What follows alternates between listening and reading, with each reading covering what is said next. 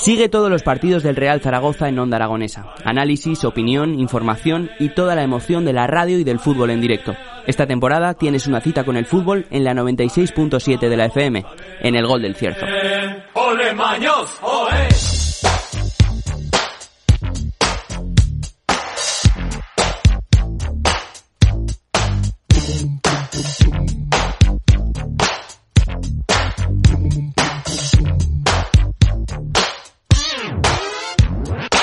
Son las 10 y 35 minutos, pasadas ya las diez y media, y como siempre hasta ahora, tengo conmigo a la coordinadora territorial de AEPSAL, Asociación de Especialistas de Prevención y Salud Laboral. Ara Serrano, buenos Hola, días. Hola, muy buenos días, ¿qué tal estáis? Pues eh, estupendamente, estamos eh, pues, de lunes, estamos, ¿Sí? Eh, sí, un lunes fantástico. Con, con ganas, ¿no?, de encarar la semana. Sí, con fresquito. ¿Con, con, con propósitos? Sí, con propósitos, ¿Sí? muy bien. Con propósitos y bufandas. pues sí, porque hace fresquito, ¿eh? Hace fresquito. Nos hemos levantado con... A cualquier cosa le llamamos fresquito, ¿eh? Hace un frío que pela, ¿sí? Pero mira, si yo este fin de semana he estado en Madrid sí. y dije, y he llevado el abrigo, en la, el abrigo de, de, de siete capas, de estos que, sí. que, que, abrigan como si te fueras a Siberia, pues lo he llevado debajo del brazo. Claro, y es, ayer... que es lo que antes se queda frío, el brazo. Entonces, ahí está bien abrigado. y ayer saqué el abrigo de paño, ¿para qué? Para volverlo a meter otra vez al armario. Dije, vale, no, el fin de semana ha sido un fin de semana en cuanto a temperatura fantástico, una temperatura muy buena. No sé, no, no, y no ha habido viento y ha sido una temperatura pues muy agradable, pero se torció, amiga mía, y esta semana, pues ya ves, hace fresquito, ¿no? Pues sí, hoy sí. Pues ya está. Es que sí, pero bueno, oye. Eh, ¿Qué tiene que ver el fresquito para la salud laboral? Nada, hoy nada, no tiene nada, nada que, ver. que ver. Y además es que salud, salud, no vamos a hablar de salud laboral, uh -huh. pero sí de una cosa que en las pymes, en las pymes se gestiona menos, Ajá, ¿vale? eh, que vale. es el talento humano. El talento, pues es, yo creo que es de lo más importante, ¿no? Claro. Si no hay talento no hay nada, ¿no? Vamos a, porque claro, Jimmy me decía, ¿y qué es el talento? Y yo le daba una explicación mía, eh, eh, lógica, pero él también tenía su, su, su, opinión, ¿no? Claro, Entonces es que hemos entrado ahí en un, en un debate es, antes. Es difícil, ¿eh? Es difícil sí. de... Pues lo buscado en la RAE. ¿Sabes, no? Lo que te el, quiero decir. El, talento. talento. Vamos a pensar en el talento humano en las organizaciones, no una persona al uso, el talento que pueda tener, un talento. Como Mozart, por ejemplo, que se te, te, viene a la cabeza qué talento tenía para la música. Bueno, a bueno, mí pues, siempre me lo recomendaba mi padre cuando salía de casa. Me decía, eh, un poco de talento, ¿eh? A ver qué vamos a hacer por ahí. Ah, bueno, ¿eh? a mí me decía conocimiento. Eh, sí, bueno, talento, ¿eh? Talento, inteligencia, aptitud, persona inteligente o apta para determinada ocupación o moneda de, cu de cuenta de los griegos y de los romanos. Bueno, vamos a hacer eso es, a, a situarlo en la empresa, ¿no? Uh -huh. Has dicho capacidad intelectual, ¿no? Inteligencia, Formación, aptitud, persona inteligente o moneda. Vale, pues eh, la, eh, aquella persona, ¿no? Que tiene esa capacidad intelectual y esa aptitud para aprender y desarrollar ese desarrollarse en el puesto de trabajo, ¿no? Uh -huh. Y actualmente, claro, piensas en, en, la gestión del talento y quizás en las grandes organizaciones sí te se tiene en cuenta. Uh -huh. O en la, por lo menos, en la, a partir de 50, vamos a poner como, como, como poco, ¿no? 50 porque personas. 50 personas. Trabajando. Porque ya tiene un departamento de recursos humanos, ya tiene una estructura, ya tiene una visión para que las personas, uh -huh. eh, pues bueno, desde, desde la contratación hasta que tú necesitas una atracción de por qué ese puesto es atractivo, ¿no? Eh, esa, esa captación y esa retención para que las personas no se te vayan, ¿no? Uh -huh. Bueno, el, el, talento, en definitiva, ¿no? Claro, pero bueno, se desarrolla o se tiene en cuenta o se gestiona, pero en las pymes, uh -huh. que es el tema que yo traigo hoy, y que además se ha estudiado poco, porque yo eh, ayer que estuve un poco también mirando, pues, pues bueno, buscando, rebuscando artículos, rebuscando estudios, tampoco encontré mucho. Entonces, he pensado que mm, mejor que nadie está. Ah, bueno, eh, no, no, no, no, no lo has llamado, ¿no? Todavía, Jimmy, ¿no? Bueno, pues eh, pensar que una especialista nos lo cuente. Porque lo que decía, eh, que ahora la presentaremos, eh, en las pymes sí se tiene en cuenta y además para eh, con el objetivo de ganar en competitividad y ganar, ganar en rentabilidad, ¿no? Uh -huh. eh, para poder detectar y, y, satisfacer las necesidades de los colaboradores y darles motivos para que no se vayan a otra organización. Bueno. Eso en las empresas que tienen que un departamento de recursos humanos se trabaja. Uh -huh. eh, pero claro, pymes hay poquitas, ¿no? Que cuenten con políticas de este tipo. Hay poquitir, poquitos estándares que tú bueno, puedas pero coger. Ima imagino y, que, y, pero imagino que habrá otros sistemas y otras formas. Es decir, en las pymes, las pequeñas empresas, por supuesto que no está eh, toda la infraestructura montada, como no. tú bien dices. Pero eh, imagino que la cabeza tendrá mucho que decir en todo esto. Eh, imagino que sabrá quién tiene trabajando y sabrá sacar el partido a ese talento de cada trabajador, supongo, ¿no? Yo creo que los eh, empresarios de empresas pequeñas eh, más están basados en la experiencia y la observación que en lo, el propio conocimiento de cómo gestionar el equipo. Mm. Pienso, bueno, ¿eh? Vamos a hablar con una experta, ¿no? Sí. ¿Estamos Y- ya? Sí, ¿y con quién hablamos? A Pues ver. hablamos con Yolanda Zubillaga, que es asesora experta en gestión del talento y comunicación. No sé si la tenemos al otro lado ya. Buenos días. Hola, buenos Hombre, días. ¿qué tal? Buenos días. Buenos Muy bien, días. ¿cómo estáis? Ana Serrano, a- aquí al, al- al otro lado, y Javier Segarra por, por el otro enfrente, ¿no? Pues- Estabas pues como hay en un muchos- ring. Hay muchos lados aquí, hay muchos lados. Bueno, ¿qué tal estás, Yolanda? Buenos días, feliz lunes. Muy bien, fenomenal. Encantada de hablar un poco con vosotros sobre el talento, que Sí. es un tema que me apasiona y en el que he trabajado durante, bueno, pues mm, 16 años nada Madre menos. mía. Bueno, hace falta tener talento para trabajar el talento. y conocimiento, Bueno, no interés. sé, no sé. Ahora veremos. Oye, sí, decíamos que, que, bueno, en las grandes empresas que tienen un departamento de recursos humanos y que tienen en cuenta eh, esta cuestión en la gestión de sus políticas, quizás es, eh, bueno, pues eso es más fácil hablar porque hay más histórico. Pero ¿qué pasa con las pymes? ¿Cuáles son esos problemas principales y más frecuentes en la gestión de- del talento en estas pequeñas empresas? Bueno, pues es un tema muy interesante y, y al que muchas veces no le damos la importancia suficiente. Un poco por centrar el tema. Fijaos que en España el 97% de las empresas son pymes, el 97% del total. Y esas pymes dan trabajo al 66%, que es una bestialidad. Y muchas veces, como decía Sana, no se presta suficiente atención al desarrollo del talento en las pymes. Mira, y además- tenemos... sí. sí, sí, perdona. Eso, con, como he sacado datos, fíjate, eh, en- de ese 97% de pequeñas empresas, el 54% son pymes sin asalariados. O sea, nada, so- los autónomos que de- tienen una empresa y arrean. El 39,31 son de 1 a 9 trabajadores, que aquí, pues claro, pues eh, ya más se preocupan de, de no tener que cerrar el chiringuito y ser, y ser rentables, ¿no? Y ya hablamos de pequeñas, es el 5,39. O sea, fíjate qué poquito, qué poquitas personas, eh, empresas tienen, eh, pues eso, conforman la estructura nacional, ¿no? De ese 97%. Y ahora sí, perdona, Sí, sí. continúa, ya que lo había, me apetecía también que los Sí, oyentes sí, sí, supieran, sí. ¿No? El- ese muy acertado, muy acertado, Ana. Pues como dices, estas empresas que son pequeñas, que tienen poquitos trabajadores y que bastante tienen con lidiar con el día a día, ¿no? Con mantener la supervivencia, muchas veces el gerente o la gerente no es Sí. una persona que ha dedicado tiempo y esfuerzo a formarse en cómo gestionar el talento. Y esto es algo crítico, porque al final la diferencia de una empresa respecto de otra son las personas. O sea, no es la máquina que tiene, bueno, a veces sí, pero sobre todo las personas. Las personas son las que deciden inversiones, deciden proyectos, lanzan cosas, es fundamental. ¿Y qué es lo que vemos? Pues que mm, tienen una dificultad muy importante, sobre todo cuando no han identificado cuál es el talento clave de su pyme. ¿Cuál es mi talento clave? Muy fácil, es saber qué persona, si se va mañana a la competencia, o se jubila, o se va al extranjero, o se coge una excedencia, o trabaja en, jornada reducida por diferentes circunstancias, si esa persona deja de estar en nuestra empresa, directamente incide en la cuenta de resultados. Es decir, podemos tener pérdidas y pérdidas importantes. ¿Por qué? Porque tiene conocimiento o experiencia en aquello que es crítico para el negocio y que nos identifica como algo distinto en el cliente. Así de claro. Claro que los gerentes saben, ¿no? Quién es la persona que más aporta en la organización, o el que tiene el contacto crítico con la cartera de clientes, o el que sabe de este desarrollo que es la novedad de la compañía. Claro que lo saben, pero no hacen nada, no hacen nada porque están absortos en el día a día. ¿Y, y qué se, y, y qué se puede hacer para trabajar? Porque, claro, no puedes un poco discriminar al resto. O sea, tú tienes uno clave, ¿no? Que dices, bueno, a este tengo que mimar, pero que no se note mucho, porque si no el resto... claro, eh, entonces, ¿cómo lo, cómo lo podríamos hacer? Aparte Claro. de que eh, ese conocimiento, esa experiencia o, o- o todo aquello que ese trabajador aporte se pueda...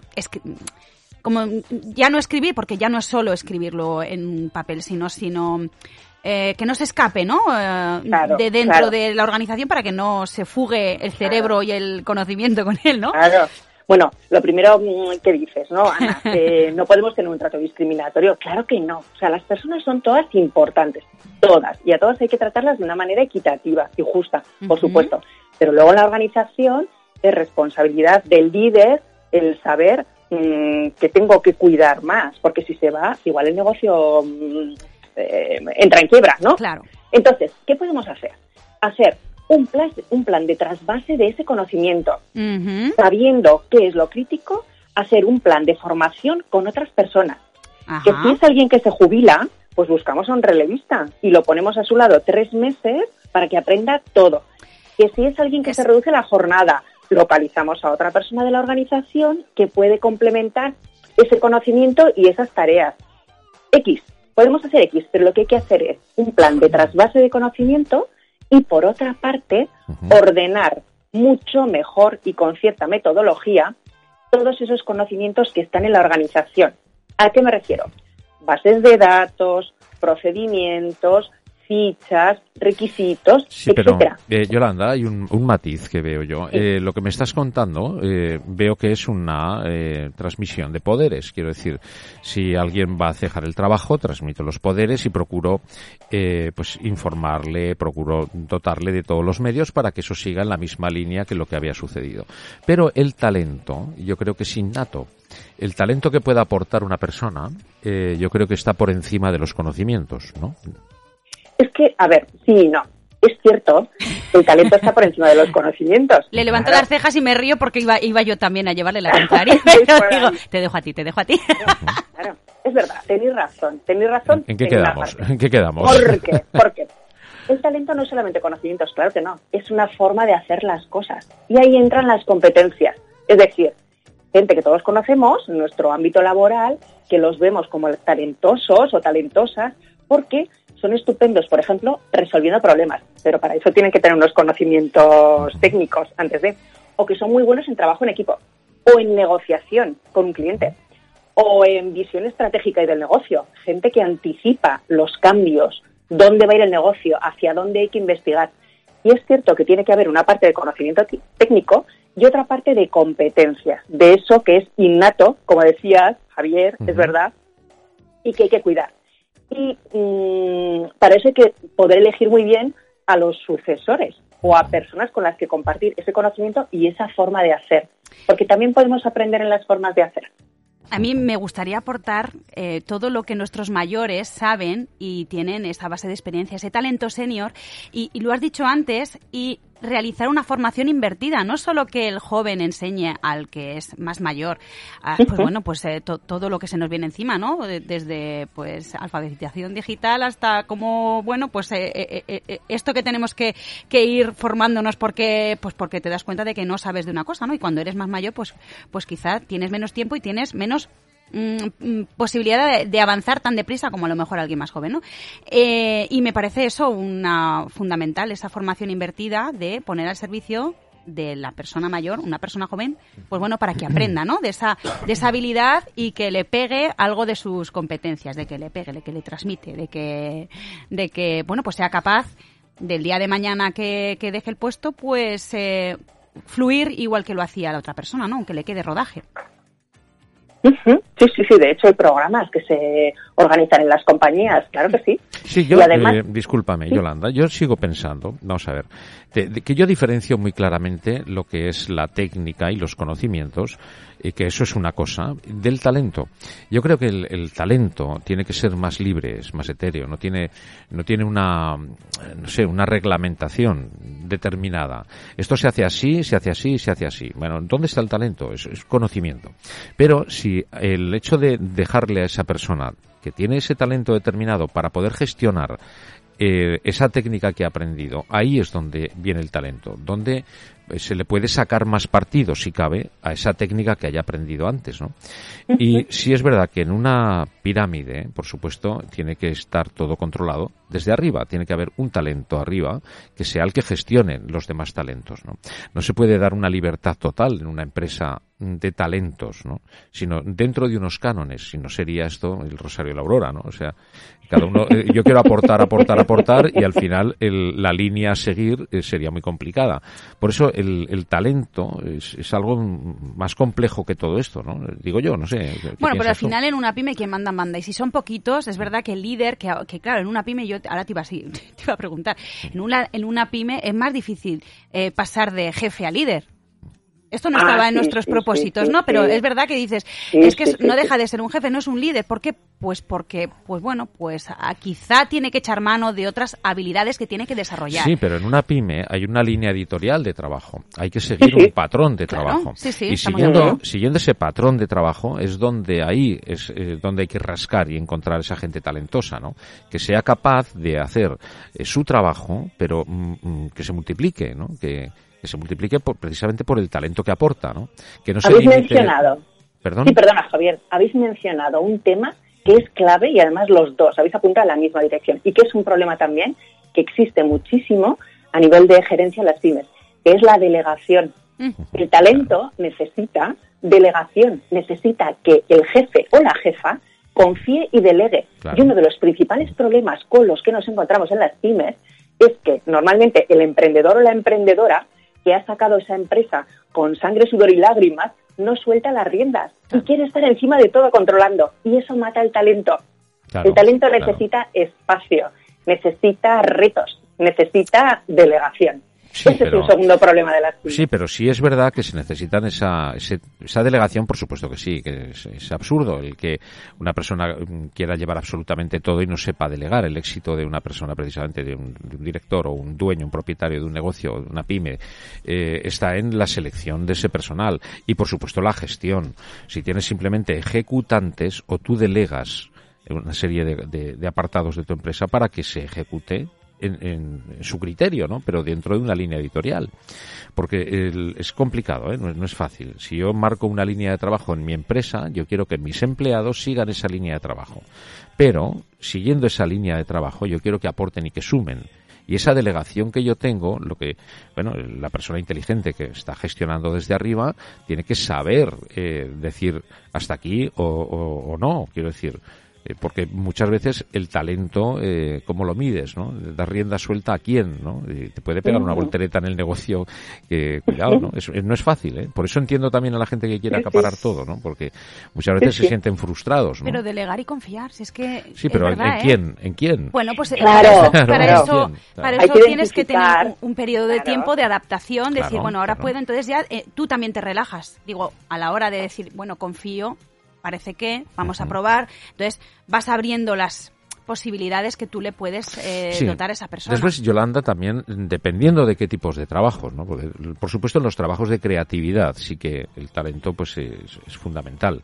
Eh, pero hay, hay trabajos de ejecución, nada más que es más complicado, ¿no? El talento hay que gestionarlo de otra manera, ¿no? Sí, sí, sí, sí, sí. Pero para eso tenemos una palanca que en España tampoco utilizamos mucho, que es la de la formación. ¿No? Claro. Fijaos que en España, a través de, de todas las retenciones que se hacen a la seguridad social vía nómina, tanto por parte del empresario como por parte del trabajador, hay allí un- un- una masa de dinero muy importante que es para dedicar la formación y que todas las compañías tienen la posibilidad, mediante una serie de trámites burocráticos, eh, beneficiarse de ese dinero y mm, descontarlo de lo que pagan a la seguridad social. De Claro, tal forma 0,10 en las nóminas. eso es de tal forma que esa formación al final mm, te sale no gratis, pero en un importe mucho más reducido. Fijaos qué dato daba el periódico económico Cinco Días hace unos meses. El 20% de las cuotas de formación se quedan sin utilizar al cabo del año. Y eso corresponde a 2.500 millones de euros aproximadamente. Ojo. Y en las pymes muchas veces nos perdemos esa opción, la opción de desarrollar a nuestra gente. Y es una herramienta que no se usa y que es una lástima, porque además la gente talentosa, las personas que tienen esas capacidades eh, que sobresalen de la media, les gusta crecer y seguir formándose y seguir desarrollándose. Entonces no utilizamos esa palanca que también sirve para fidelizar ese talento. Has, eh, yo creo que eh, has enlazado dos de las respuestas que creo que me, que me vas a responder, porque yo diría, ¿por dónde, por, por dónde habría que empezar a trabajar en las pymes? Y yo creo que, uno, delegar y dos, formar, ¿no? Bueno, no lo Sí. sé, me parece a mí Sí, que habrá más. Primero formar, Sí, sí, sí. primero formar y luego delegar. Bueno, bien, vale, pero Eso como lo ha dicho en ese orden antes, es verdad, ¿eh? Formar y delegar. Ah, Y hay otro, Seguro que hay otro más. hay otro tema más que no hemos comentado, pero que también lo veo día a día, en empresa grande y en pequeña, pero en las pymes mucho, mucho. Y es por ese temor en ocasiones a delegar, a abrirnos. Y es la falta de comunicación interna. Hmm, Comunicar en las organizaciones no es solo trasladar una serie de datos cuando a mí me parece que son relevantes. No, no, no, no, no, no. Tiene que ser algo mucho más fluido y en, y en todas las en todas las direcciones, de arriba abajo, de abajo arriba y a los lados. Tenemos que ser capaces de dar feedback, tenemos que ser capaces de preguntar sobre qué están interesados mis empleados, las personas que trabajan conmigo, qué quieren saber. ¿Quieren saber los nuevos proyectos? ¿Quieren saber si la empresa ha obtenido buenos resultados? ¿Quieren saber si tengo un problema con un cliente? ¿Voy a crecer? ¿Voy a ajustarme? Aquí escuché el otro día, no, leí, perdón, eh, leí el otro día un, profesional en LinkedIn que decía menos, a ver cómo, es, cómo era, eh, menos encuestas de clima y más escuchar el corazón de los trabajadores. Algo así, queda un poco romántico, pero es verdad, ¿eh? Es, que, es que va un poco por ahí, sí, sí, va un poco por ahí, sí, no se trata de rellenar una encuesta online y luego hacer cuatro cosas, no, no, no, no, esto tiene que ser un combinado, un mix Hacer una encuesta es una herramienta, pero tenemos muchas más cosas a nuestro alcance. No hay que perder ese contacto personal y esas conversaciones individuales o incluso en pequeños equipos de trabajo. Hay muchas formas, pero hay que querer. Después hay, hay otra, otro matiz también, Yolanda, y es que el, el empresario eh, no siempre está capacitado para mm, descubrir el talento en los trabajadores. Y eso es un problema, porque muchas veces, bueno, siempre depende de quién manda, ¿no? En una empresa, y siempre hay una cabeza. Si esa cabeza no está preparada, pues tal vez tenemos que empezar por ahí, ¿no? O sea, el primero que tenemos que preparar es a esa cabeza, ¿no? Para poder, llevar a cabo. Tienes, tienes muchísimas razones así. De hecho, en, en ciertas agrupaciones empresariales y demás, desde hace ya tiempo se realizan programas para potenciar ese perfil del gerente o de la gerente, sí, porque tiene, por supuesto, como todos, ¿no? Ciertas áreas de mejora. Y es verdad, mm, sí, ahí mm, hace falta mucho acompañamiento. También es cierto que hay gerentes que lo ven, que tienen esa carencia en la parte de gestión de personas y lo que hacen es buscar eh, externos que les acompañen y eso también se puede hacer, igual que tú tienes que hacer el mantenimiento en tu casa y si tú no sabes, contratas un experto, en la parte de personas no hay que tener miedo a, buscar expertos que te asesoren y que te ayuden en donde tú no eres fuerte. Pues como son los servicios de prevención, ¿no? Que al final tú tienes que eh, designar un trabajador para que sea el, enlace, pero tú no puedes ser especialista en la parte de seguridad y salud laboral. Por eso, que, que, que se puede echar mano y se tiene que echar mano de profesionales que sepan gestionar, porque al final, por lo que se mira es la competitividad y la rentabilidad de, esas pequeñas empresas, ¿no? Para que sigan creciendo, ¿no? Y ahora más en estos tiempos. Eh, yo te pediría tres consejos que, que, que, mm, que les dirías a esos gerentes que nos están escuchando. Lo primero que les diría es, párate a pensar, aunque tengas mucho trabajo, mucha prisa, muchos temas encima de la mesa, párate a pensar cuál es tu valor diferencial como empresa. Luego, mira en tu organización quiénes tienen ese conocimiento crítico, conocimiento técnico y saber hacer, esa experiencia, esos comportamientos, esas competencias. Y haz un plan para trasvasar esos conocimientos críticos, ese talento. No puede quedar en una sola persona, tiene que estar en la organización. Ese sería el primer consejo. El segundo, haría un esfuerzo en la comunicación interna. Primero les preguntaría, no tendría miedo, les preguntaría qué os interesa saber, qué echáis en falta, qué os preocupa. Las personas trabajamos al final por dinero. Y sobre todo queremos saber que la organización donde estamos no corre peligro, que el próximo mes cobraré la nómina y el otro y el otro y el otro. Y por último, lo que haría es invertir en desarrollo de talento, que tampoco lo tienen que hacer ellos, pueden buscar una empresa que les organice todas las bonificaciones a la formación. Eso lo hacen ellos y se quedan un porcentaje pequeñito. Y luego un externo les puede ayudar a identificar las necesidades de desarrollo de cada persona en función de su perfil. Y con un poco de tiempo, de reflexión y de ganas, se le puede dar la vuelta a esa empresa en unos meses. Pues eh, muy interesante, ¿verdad? yo que sé, es, no paro de apuntar. Bueno, es, es, una clase magistral. Yo, eh, con lo que nos cuentas, Yolanda, eh, me quedo con una conclusión. En las pymes, cuando, cuando hay un pequeño negocio que alguien apuesta su patrimonio y apuesta su dinero y se la juega de verdad, porque se juega su patrimonio y el de la familia en definitiva, eh, la mayoría de ellos, que es por lo que estamos hablando, eh, no buscan más que ejecutantes, gente que trabaje y hagan lo que diga esa cabeza que se la está jugando. Y ahí viene el error, ¿no? O sea, lo primero que tenemos, creo yo, que plantear es alguien que emprende un negocio, el, el estar el preparado para ese negocio. Y una de las preparaciones que tiene que tener es precisamente saber gestionar ese talento que va a tener con él. ¿no? O sea que por ahí creo que es un poco la pescadilla que se muerde la cola. ¿no yo si tuviera que hacer un resumen sí que he apuntado palabras clave, ¿no? Como por ejemplo ordenar, ordenar todo el conocimiento que tiene, ¿no? Y, plantearlo, mm. plasmarlo en un, en un plan, ¿no? En un, bueno, pues eh, en un documento, ¿no? Eh, aprender a delegar en esa persona que le dé confianza, que ya tenga un rodaje, le dé confianza, ¿no? Eh, gestionar el talento y formar. El orden, bueno, es verdad ¿eh? que, que, que, a lo mejor lo invertiría y pondría el formar más arriba, ¿no? Que es importante la comunicación interna y que, y que es muy importante, pues eso, invertir en ese desarrollo de talento no lo sé si... si no, eh, me ha quedado muy claro, ¿eh, Yolanda. Muy enriquecedor, ¿eh? La conversación de Muy enriquecedora la conversación de hoy, Yolanda. Pues muchas, muchas gracias, Yolanda. Eh, hablaremos en otra ocasión, cuando tú quieras. Encantada. Un besito muy grande. Gracias. Cuidaos. Gracias, Yolanda. Adiós. Bueno, pues nos ha quedado muy claro, ¿eh, Ana? Eh, lo ha explicado muy bien, Yolanda. Muy bien, sí, la verdad es que Está clarísimo. Hay que formarse, ¿eh? Pero sobre todo eso, en las pymes, quien se la juega es el primero que se tiene que formar. Mira, yo eh, eh, ahora te voy a poner un ejemplo real. Eh, la carnicería de, mi pueblo, de María, pasó a quedárselo una chica, se llama Sonia. Esa chica al principio se quedó sola con todo, con el negocio, con los clientes, con tal, una carnicería de un pueblo pequeño, pero que bueno, que tiene volumen, ¿no? Y, no había manera de encontrar una, una carnicera al nivel de, pues claro, de lo que pues requería esta chica, ¿no? Que fuera ágil, que fuera tal. Y, bueno, ya encontró una chica, Amy, y, y la verdad es que, bueno, pues hacen un tándem perfecto. Ahí no se sabe quién es, quién es la que manda, o sea, por, lo menos como cliente, ¿no? ¿Quién es la que manda ahí? Porque están las dos remangadas y, y con el con el espíritu de, de, dar el mejor servicio a los clientes, ¿no? Desde aquí les voy a mandar un besito. Luego les diré que las he nombrado. Carnicería Adela. Así que sí, me recuerda decir cuánto le costó a esta chica encontrar a alguien que se acomodara y que le diera pues bueno, esa, esa, esa parte tan fundamental como, como, como necesitaba, ¿no? Así que bueno, pues eso, me viene el pues, recuerdo de eh, esa pequeña empresa de dos trabajadores que, que les ha costado salir. bueno, pues digo que pues muchas gracias. Además tiene un género riquísimo.